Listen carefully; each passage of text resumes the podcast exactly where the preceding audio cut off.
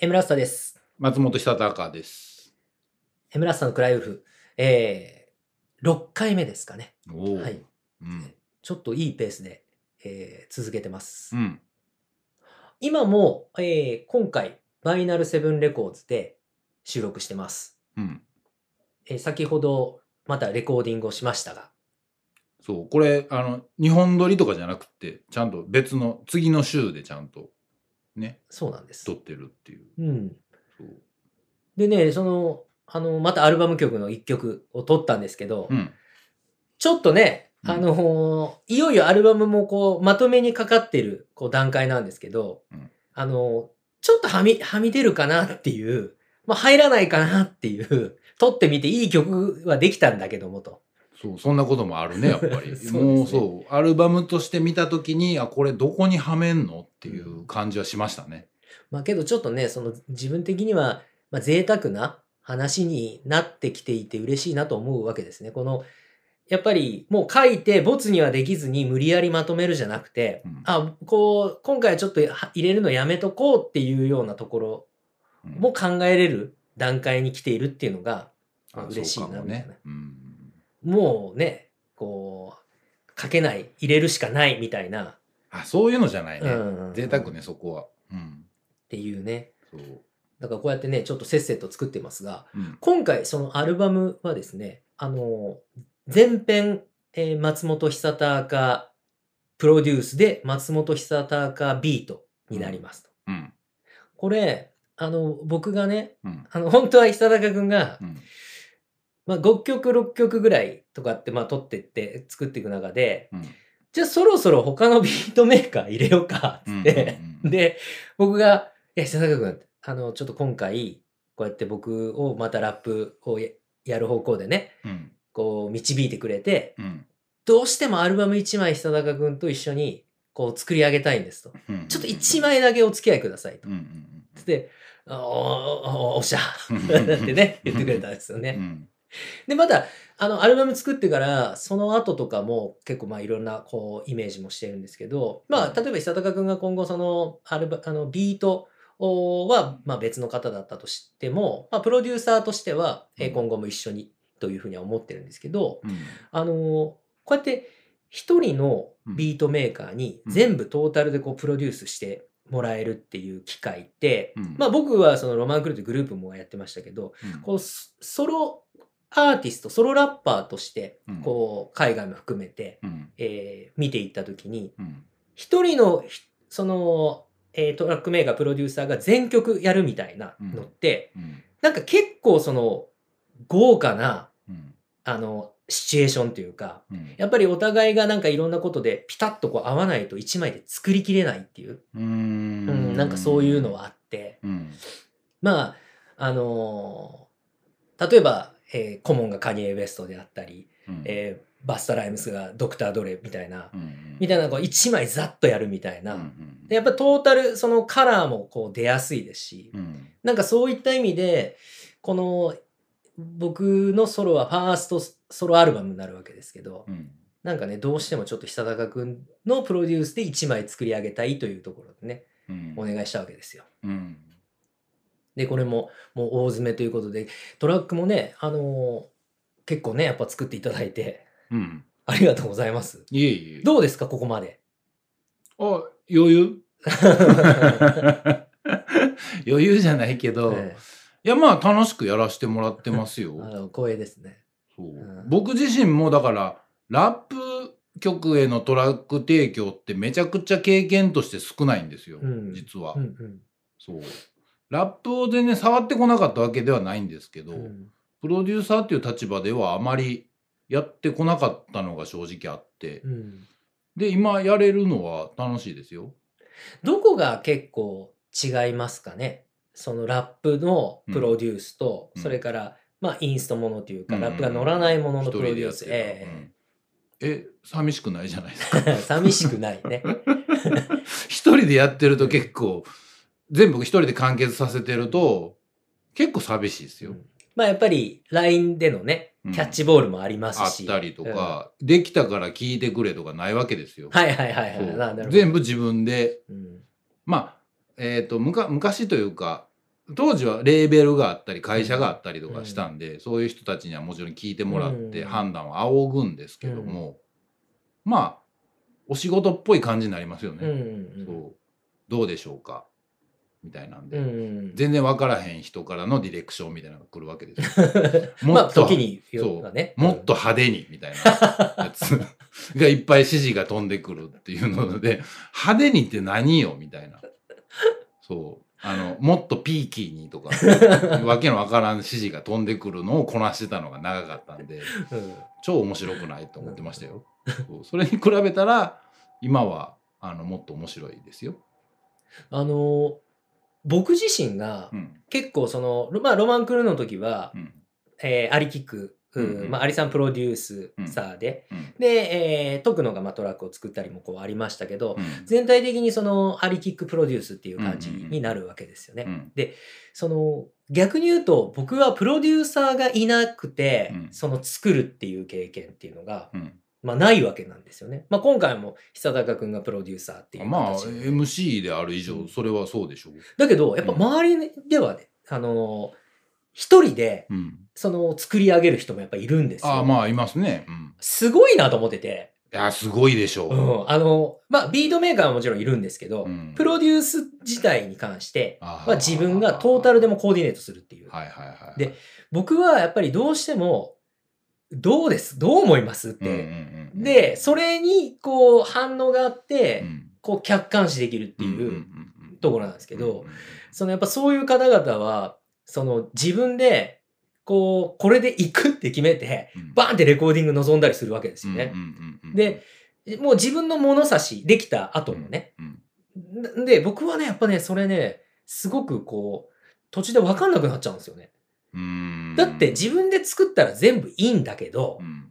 そこをその、あえて厳しめのジャッジであったり、うん。なんかこう、して最終的に仕上げていくでしょうけど、なんか、あれ？これ僕いいと思うんだけどなうん。って思ったものが、プロデューサーからしたら、うん。こう、ここはこうだって指摘があった時に、うん。やっぱり、あ、なるほどなって思うことが結構あるからう、ん。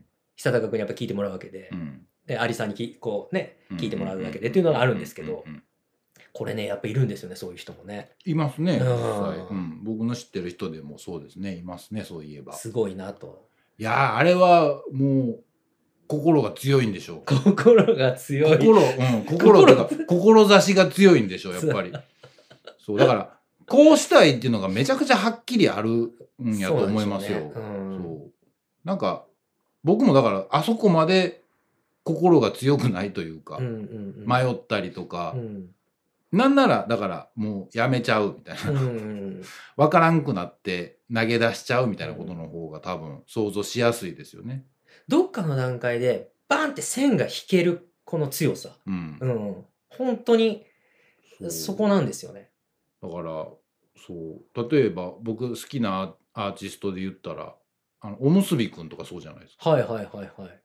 だから彼とかは自分でトラックも作って、うん自分でラップして、うんでそれでちゃんとアルバムがコンセプチュアルにまとまってたりするじゃない、うんうんうん。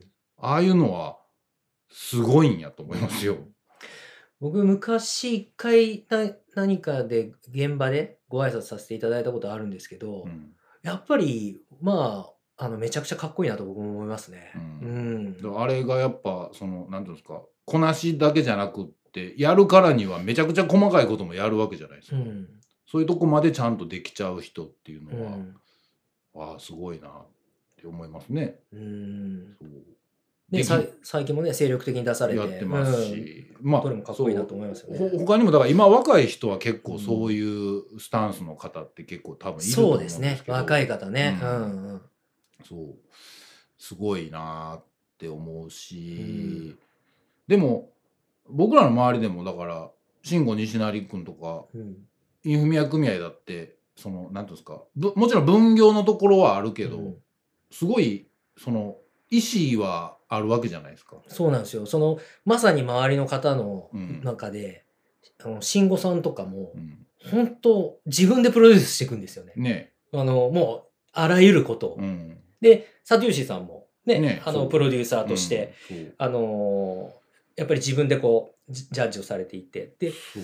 サトゥーシーさんとか、あのーチーフロッカーの、あのフィーチャリングとかでさせていただいたりうん。結構そのなんかあの作品にちょっとっていうことを何度もこうやらせていただいてるんですけど、うん。でそのレコーディングの時とかも、うん。チーさんこう入っておられて、うん。でやっぱりねアドバイスが的確なんですよね。プロデューサーで、うん。じゃあ、江村もう一回こうこうこうでいこうかって言って、うん。じゃあ、で、こう撮って、あ、ええと思うけどどうやみたいな。うんうんうんうんだから自分が作りたいものがはっきり意識できてる分かってるっていう人がやっぱりそういうやり方ができるんだなと思うし、なんかやりながらもちろん手探りでやっていく中で今僕らもそうじゃないですか、うん。2人でやってるとはいええものすごい手探りでやるわけじゃないですか。で正直完成までまだそこまで見えないじゃないですか、うん。その強い意志を持って見えてるわけじゃないえじゃないですか。そうですね。うん。で今言ったような人たちっていうのはもう先に完成が見えてるというかこういうものが作りたいっていうのは割とはっきりしてると思うんですよそうですね。だからビジョンがあるんでしょそううね。そうそうそうそうそう。ビジョンそう、うん。ね。そこはすごいなって思って見てますよ。めちゃくちゃ。あんなことできへんぐらいな。もう、謙虚に、あの、学ばせて、周りに刺激をいただき、学ばせていただきながら、ちょっとね、自分自身いやだからそう。ももっと言ったらだから気狂ってんのかなこの人らまあ、だからそれが、うん。まあ、やっぱ、ね、こう、前線で、ずっとね、やり続けていらっしゃる。うん。よくあれで何も10年20年とかの話でしょ？だって、うん。よくやってるなって正直思いますね。うん。そう。ねなんかねまあ本当ねあのそういうあのーさっきの若い方も含めて、うん。まあたくさんねラッパーって今いるので、でうん。僕も、あのこう耳にしたりしますけどまあいい刺激をいただきながらまあこうインプットで楽しませていただきながら、うん。まあアルバムうん。もうあとちょっとまあちょっとと言っても、まあ、今回みたいに外れることもあるのでまだまだ作んなきゃいけないなと改めて思いましたけど、ね。まあちょっとやっていきたいなと思っているだから今こういいうお話したからこそまたうん。ね、ああそうそうかっていううん意識する部分はありますよね。うん、そうですね頑張りますみたいな。はい。というわけで、えー今回も、えー行ってみたいと思います。エムラスさんのクライウルフ。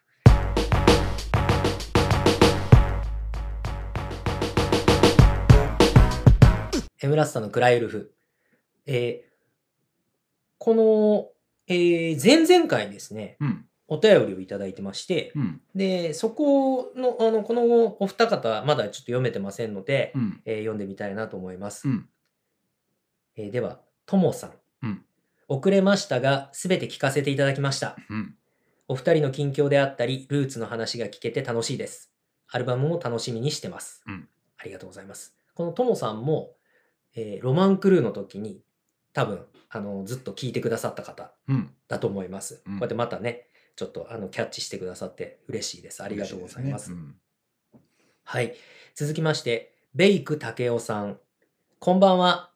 偶然エムラスタさんのソロとこの番組を見つけることができて本当に嬉しいです。今回フォークについてお話しされていましたが、4回目とかですね、これ。ですねえーあの頃のフレーバーを色濃く継いだ化石サイダーさんの音源をエムラスタさんは当時どのように解釈されていましたか？ロマンクルーの時のアプローチと今回のギャップが新鮮でしたので、よければお聞かせ願いますと幸いです。ニューアルバムも楽しみに待ってます。長文失礼いたしました。ということです。ありがとうございます。うんあの第4回にそのフォークのこう話にちょっとこう触れまして、うんで、えー化石サイダーさん、えーえーとのことなんですけど化石サイダーさんの、まあ、もちろんねやっぱり僕らの年代は、うん。その化石サイダーさんも、えーそしてこうまあ日本の言葉こう日本語でラップをされてた方うん。どのジャンルの方もやっぱり大体こうなんていうんですかえ影響とか少なからず影響を受けたわけですけど、うん。化石サイダーさんとかはその何かのインタビューで、うんえーハッピーエンドと、うんうんま、特に松本隆さんに影響を受けたみたいなことを書いておられて、うん。あ面白いなっていうふうにこう思ったんですねうん。インタビューを読んで。うん。でそこでその、えーアルバムとかをこう聞いて、うん。まあ後聞きでもこう聞聞きつつうだったんですけどでやっぱりなんかそのこういわゆるこうヒップホップのうん。ラップゲームみたいな、うん。うん。なんかそういうところだけうん。っていうのが自分の中でそこだけでこう聞くみたいなこととかやっぱりこうそれじゃつまらないなというふうにもこう思っていたところもありうん。化石サイダーさんがあのハグトンっていううんうん。あのキャラクターを描いていらっしゃったり、はいはいはい。なんかまあ結構その、えーロックとのそのまあ融合で、まあ、いろんなアーティストの方とかもやり取りされてたその活動スタイルはすごい素敵だなと思ってたんですよ。うん。で僕東京にい住んでた時に大阪のライブの時うん。にたまたま南千葉かなんかでうん。化石サイダーさんのうん。ハグトンの個展があるみたいなんつって、僕一人で行きましたねそれ、でお話したことないんですよ。うんうん今今もないんですけど、うん。エムラスタって書いて書いてましたけど。そう、だから、あのね、やっぱり、あの、そういった意味では、あの、やっぱり、ぼ僕のそれぞれ、化石サイダーさんも含めて、うんえーこう、影響というのはやっぱりあります。まあそうですね。うん。うんあの、東京ナンバーワンソウルセットとかうんもですね、僕はお話したことないですけど、うんやっぱり、その、岐阜県の時の、あの、高校の、うんあの、友人たちの、うんまあ、僕らの青春のテーマソングでしたし、あー えやっぱめちゃくちゃかっこいいな、みたいな。だからラップとはまた違う表現がいくつも取れる人たちだったとは思うし、うん。えー、とそそれでこうこっちも聞いてる側としてもあこういうのもあるんだっていうことはすごい若い時に思いましたねなんか。ううん。う。だからロマン・クルーこそそのやっぱりヒップホップの日本のヒップホップの中でのうん。こう立ち位置とかポジションみたいなのをうん。ストレートに取りに行くみたいなのがうん。結構やっぱりこうひねくれてるうん。ところもありうん。そういった意味でいくとその化石サイダーさんとか東京ナンバーソルセットとかうん。そのすごくかっこいいなというふうには見てましたね。うん。でもロマン・クルーってそういえばどうどうしたかったん？なんか理想としてはどういう風にななりたかったやりたかったみたいなことってあった、やっぱりですね、うん。あのーまずすごく視野が最初狭いじゃないですか、うん。若いと。うん。で、アメ村でこうやっぱり活動してるわけですよね。そうすると、うん。日本全国でっていうよりも、うん。アメ村でまず認められたいがあー先だったんですよね。はいはいはいはいはい。あの、いつの間にかなんですけど。だから、やっぱりその、えーシスコマンハッタンのうん。その隣にあった I2I ドンフレックスっていうのがまああって、まあ数々こうクラブがあるんですけど、うん。まあ大体こういろんなクラブをこうやらせていただいて、うん。で、じゃあ自分たちはその、まあ最終的には I2I でうん。レギュラーをこう持って、でそこでまあのキングさんに DK さんに来ていただいたりとかっていう風になっていくんですけど、やっぱ自分たちはこう不良じゃないわけじゃないですか。うんうんうんうん。だけど同じアメ村の中にで活動していらっしゃる方々にはああああまあまあええんちゃうぐらいでは言われたかったっていうのがありましたね。なるほどなるほど。ああそっかそっか、うんだからやっぱりその、えー歌詞の中のね証券とのフィーチャリングの中でその DMX はこっそり聞いてっていうのは、そのやっぱり新婦とかもそのもちろんこう耳にはするんですけど、うん。クラブに遊びに行くとうん。全然自分のカラーと違ったりする、ああその時はね、うんじゃないですか。うん。だけどそんなこう素振りはやっぱ見せずには行きますよ。行きますけど、まあやっぱりこぼここでその僕自身だったりロマン・クルーがうん。ストレートに勝負するっていうんじゃなくて、うん。そのカラーを持たないとダメだなっていうふうに思ってて、ああやっぱり、あのー、インフミアイ組合にしても、その、慎吾西成さんにしても、その、それぞれも強烈な個性っていうのをこう持っていって、で、それは別にこう不良性とかどことか関係なく、カラーをめちゃくちゃ凝縮させないといけないっていうことはあって、で、じゃあそれをなんかストレートにヒップホップスタイルでっていうんじゃなくて、なんか、うんっていうところでさっきのその、えーソウルセットであったり、あの化石サイダーさんもこううんリスペクトだっていうのんはそういう感じですよね。なるほどなるほど。うんあそれすごいわかりやすいね、うん。だけどやっぱりねその僕その今もそうですけどやっぱねすごいねそういうこうまあ僕らのその上の方だとそれこそ久高君とか皆さんそうですけどその不良性不良がどうかっていうこと関係なしでこのごちゃ混ぜの世界じゃないですか。うん。でその中でそのセンスがいいとか、うんかっこいいかどうかが勝負なわけで、うん。でやっぱりね先輩方そういうお話したことあるかないか置いといたとしてもうん。うわーなんか皆さんすげえなってこうずっとこう思って見てましたし見てますけどねいまだにね。すげえなっていうのはね、その不良性？不良あのセンスセンススですね。センスがかっこいいなって。ああ、うんそっか。っていうねそれをなんかいつまでたってもその自分の中のうん。こういうあの上の方々を見る時のうん。そういうまあ憧れであったり、うんワクワクはそうだし、うん今逆に若い方見ると、いうん。やもうすごいことになってんなみたいな。うんなんでそんとあの時って例えばそのハッピーエンドとか、あのそういうそまあそう70年代の日本の、まあ、うんソウルとかっていうのが、うんたまたまそのアメ村にタワーレコードがあったんですよね。であそこで僕そのハッピーエンドの CD とかも買ったんですよ。はいはいはいはい。で多分あの結構そこの担当の方が上手だったんでしょうね。うん二十歳そこそこの若者に70年代のそういったものをこう買わせるこうポップだったんですよ。ああ、でもそうね。それはうまかったね、そういうのは。うんなんかここ押さえとかなきゃ、あのうんダメだよっていう雰囲気が出てたんですよ。うんうんうん。出てたかも。うんでそのハッピーエンドをまあじゃあ買って、うんじゃあハッピーエンドの話誰とするんだってうん。言ってもあんまなか分かんなかったんですよね。自分の中でこうやって聞いてたけど。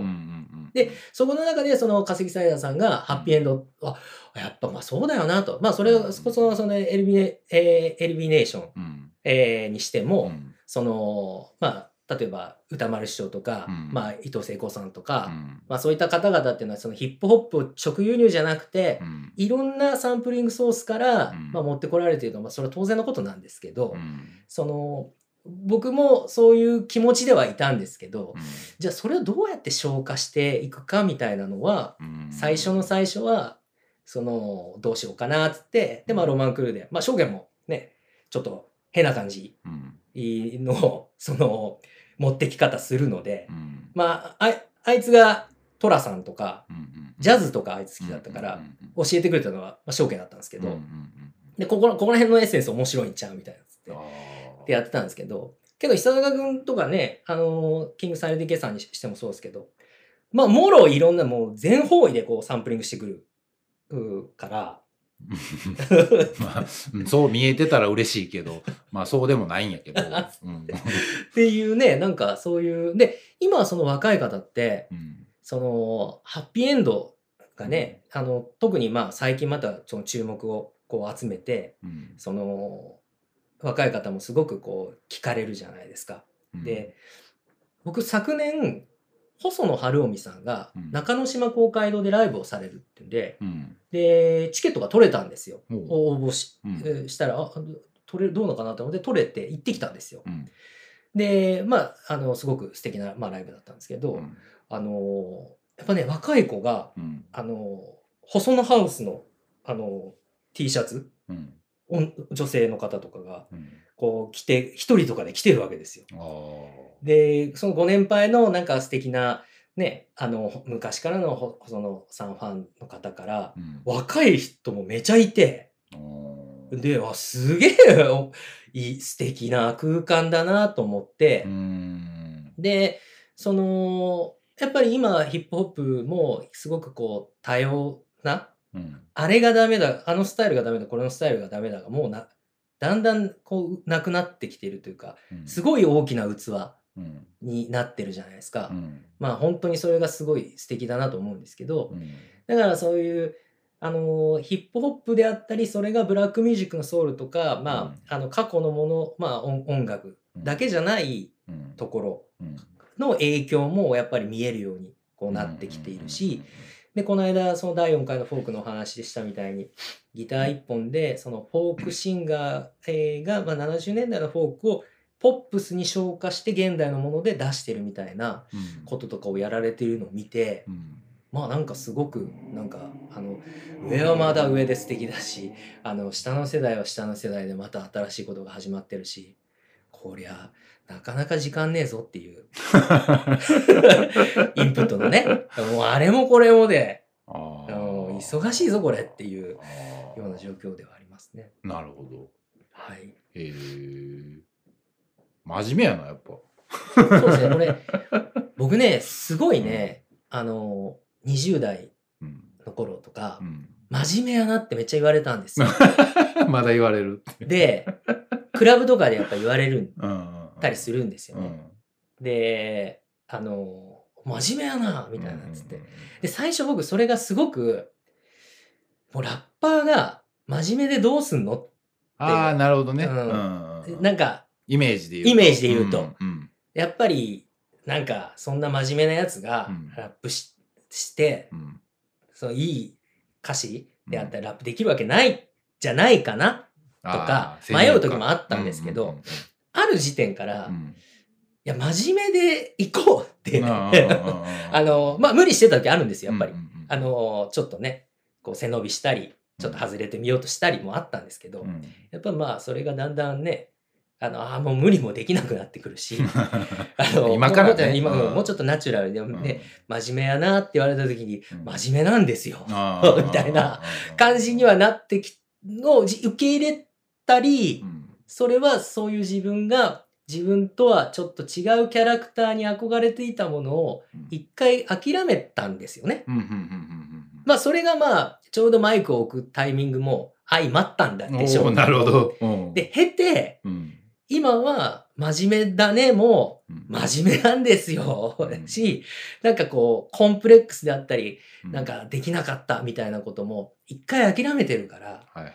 あ、大丈夫大丈夫。今、今の真面目やなはええ褒めてるよ。褒めてるうん褒めてるよ。大丈夫。あけなしてないよ。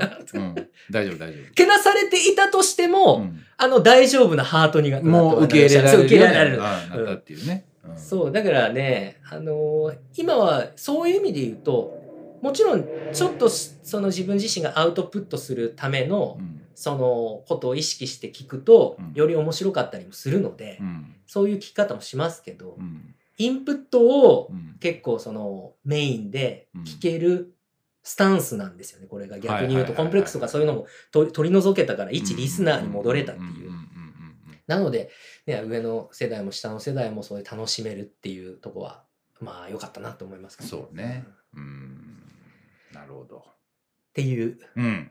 あのーまあそんなわけで、あのーこのベイク竹雄さんのあのご質問から。あそうね長くなったね ありがとうございます。そうちなみに、あのーサテューシーさん、うん。えーも、あのーさっきちょっと話も出ましたけど、うんあのー毎回聞いてくださってるんですって。ありがとうございます。あのありがとうございます。で、サトゥーシさん、これもね、僕あの全然あの何か直接的に関わってるわけではないんですけど、うんちょっとあの、えー今度ね、うん。お面白そうなイベントがあるから、僕もちょっと、あの、時間が、タイミングが合えば行きたいなと思ってるんですけど、うん。11月の19日に大阪なんですけど、うん。えー天王寺公園、天芝で、うん。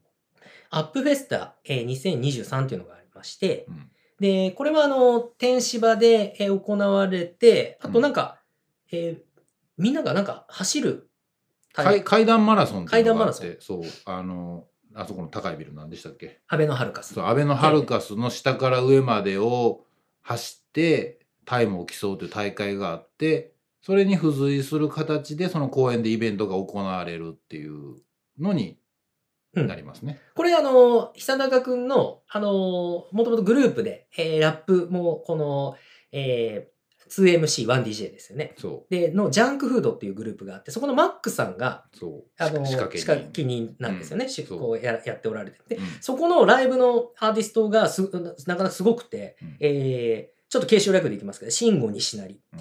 えードーナツディスコデラックス。うん。これはあの、アニさんと、えーロボチューさんとアアフラフラうんのですね。で、えーインフミアイ組合、うん。えースピンマスター A1、うん。えーということで、で、えーあとキングさん LDK、えー松本久隆。はい。これなかなかね、面白いそうなイベントだな。めちゃくちゃやんって話。大丈夫？って話なんですけど。まあね大丈夫マックさんならではのね。ならではですね。あのうん。そう。で、あとは、あの、インフミアイ組合は、あの、11月に23日、うん。えー木曜祝日ですかね、うん。スポットライト2023、うん。えーゼップ大阪ベイサイドで、えー行われるというです。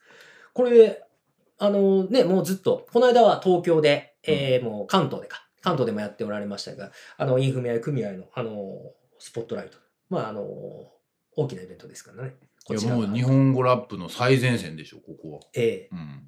という、あの、ちょっと私には直接的にはあれなんですけど、あの、微力ながらちょっとご紹介させていただきました。で、あと、うん。トミー・ホンダさん、うん。えーという、えー、もともとはこうラップもしてたんですけど、今うん。ギター、えーであったり、まあその楽器系がメインで、今トゥルーバカンスっていう、あの、バンドが始まってるんですけど、うん。えー最近組んで、で、今度初ライブかな。うん。で、そのトミー・ホンダさん、僕が、えっ、と、大阪、東京の2010年ぐらいかな、に、あの、お知り合いになって、うん。で、二人で飲んだりそういうことっていうのはまだないんですけど、ずっと連絡やり取りは続けていたんですよ。うん。あの、僕自身もすごくかっこいいなと思ってて、で、えトミー・さんがね、一回僕を、その、ラップで誘ってくださったことがあって、客演で。うん。だけど僕、ちょうどその、えこう、なんですか、結構は、働いていたので、うん。えーなかなかちょっとできなかったんですよ。うん。最初お受けしたんですけど、ちょっとごめん、ちょっと、ちょっとできなさそうで、つって、申し訳ないですって言ったことがあったんですけど、けど、トミー・ホンダさんといつかとはこういうふうに思っているんですけどね。うん。で、そんなトミー・ホンダさんが最近あの、ポッドキャストをこうやっておられて、で、僕も結構聞くんですけど、うん。あのーそこで、あのー触れてくれてましたよ。うん。あの、エムラスタがクライウルフをこう始めて、喫茶ホンダっていうトミー・ホンダさんのポッドキャストやってます。こちらもなかなか、あの、面白くてですね。うん。えーこの間は、えー第7回目が曲作りの話とか、あの、そういうのをしてましたよあの、バンドのメンバーの方、鶴さんという方とね。はい。ちょっとここもちょっとあの、ご紹介をとう。いうん形でした。トミー・ホンダさんもね、なんかちょっと近々、あの、ご一緒にというふうにこう思ってますんで。うん。はい。というわけで、えー今日は、えーそろそろこんな感じで、うん。エムラスタのクライウルフ、また次回、えーぜひお楽しみに。はーい。